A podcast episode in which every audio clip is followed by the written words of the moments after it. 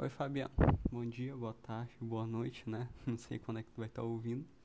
Mas essa aqui é a avaliação formativa de filosofia. É, eu vou fazer ela por meio de um podcast, mas eu aconselho, né? Vai ser melhor se tu conseguir ouvir o podcast ao mesmo tempo que passa pelos slides, porque eu vou estar me baseando por eles. Bom, filosofia medieval. Foi um conteúdo que eu gostei bastante. É, tu tem uma nova perspectiva né, ao estudar ele, porque você tem muito a Europa Ocidental durante esse período medieval, durante a Idade Média, algo já bem enrijecido. E ao tu estudar a filosofia medieval pelo âmbito dos árabes, a perspectiva é totalmente diferente. Então é bastante interessante. Bora lá então. No primeiro slide tem o contexto, né? Eu pontuei algumas coisas aqui que a gente pode falar. A primeira delas é o período feudal. Período feudal, onde se tinham os feudos, era uma nova forma comparado ao que tinha na Idade Clássica, né? Com, com, as Gré com Grécia, Atenas, né? São as polis, né? Grécia no caso não, Atenas, Esparta, né? Que são as polis. E aqui a gente já tem na Idade Média os feudos, em que vai ter uma divisão, uma hierarquia social em clero, nobre e servo, né, que vai ser bastante comum nos feudos. Outra coisa vai ser a forte influência do clero. O clero vai influenciar bastante ele que comandava os feudos. Vai ter a escolástica e a patrística, né, onde vai ter os seus expoentes sendo é, São Tomás de Aquino e Santo Agostinho, que a gente já comentou em, até na avaliação formativa passada. E a Idade Média ela vai vir com dois critérios bastante importantes, que é a quebra com a arte clássica. A arte clássica lá da Grécia vai ser bastante é, criticada, né? Porque se apresentava muito a visão do homem e agora vai ter um teocentrismo mais forte. Passando o slide, a gente tem um questionamento. O que é a Idade das Trevas, né? Porque se tem muito esse argumento de que foi uma idade onde não teve produção do conhecimento científico, mas não foi bem assim. Realmente, o conhecimento científico que se tinha, né, o conhecimento estético grego, vai ficar ultrapassado para o período e vai ser um período marcado por uma por transformações na igreja, né? A igreja ela comandava os feudos. E aí, a partir daí tu vai ter mudanças, tanto no contexto filosófico, onde vai ter teocentrismo é, vigente no período, Nesse período também vai ter aquele, aquela crítica né, ao heliocentrismo, onde a igreja não vai permitir essa nova visão de mundo.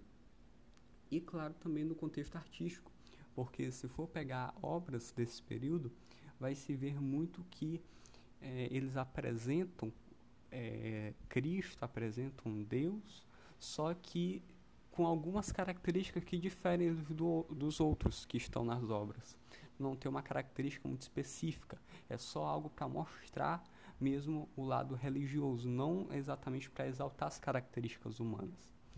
E aí, nesse período também é o período das cruzadas, onde tu vai ter um, um avanço muito grande das religiões, o cristianismo, o islamismo e o judaísmo, né? Inclusive, foi o responsável, essas cruzadas foram responsáveis por permitir a chegada do cristianismo aqui no Ocidente, onde tu teve a Cruzada dos Mercadores de Veneza, onde eles bloquearam né, a ida dos islâmicos para aqui, aqui para o Ocidente, e entre as cruzadas, Cruzada dos Seis e até a primeira cruzada em que eles chegaram a dominar um pouco a região de Jerusalém. Passando, a gente já fala mais do mundo árabe e da alquimia.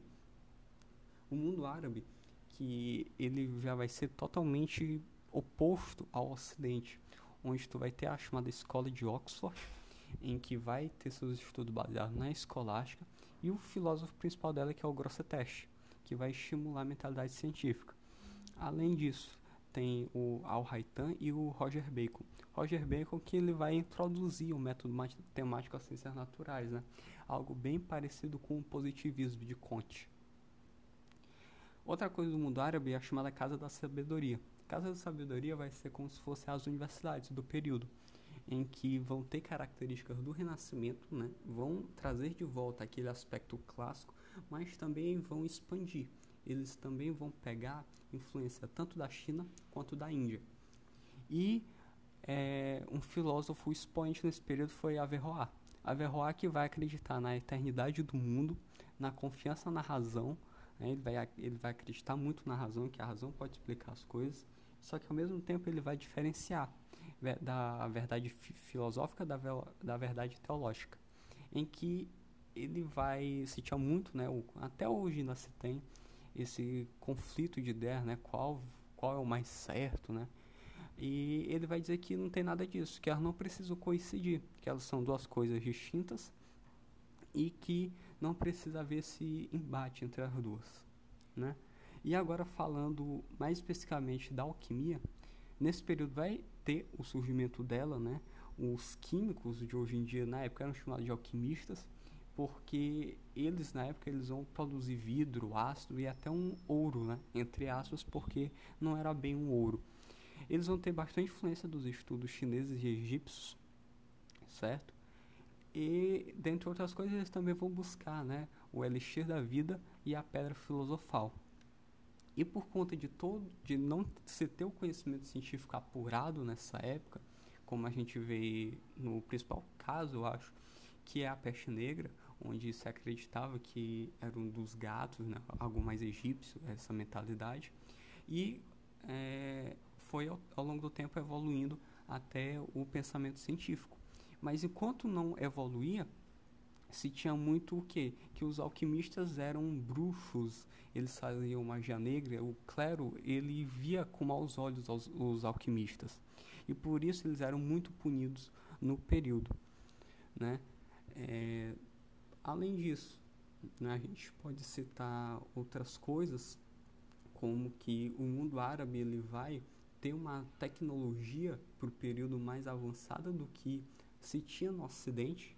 Eles vão ter práticas mais desenvolvidas, vão ter, é, vão ter equipamentos mais desenvolvidos.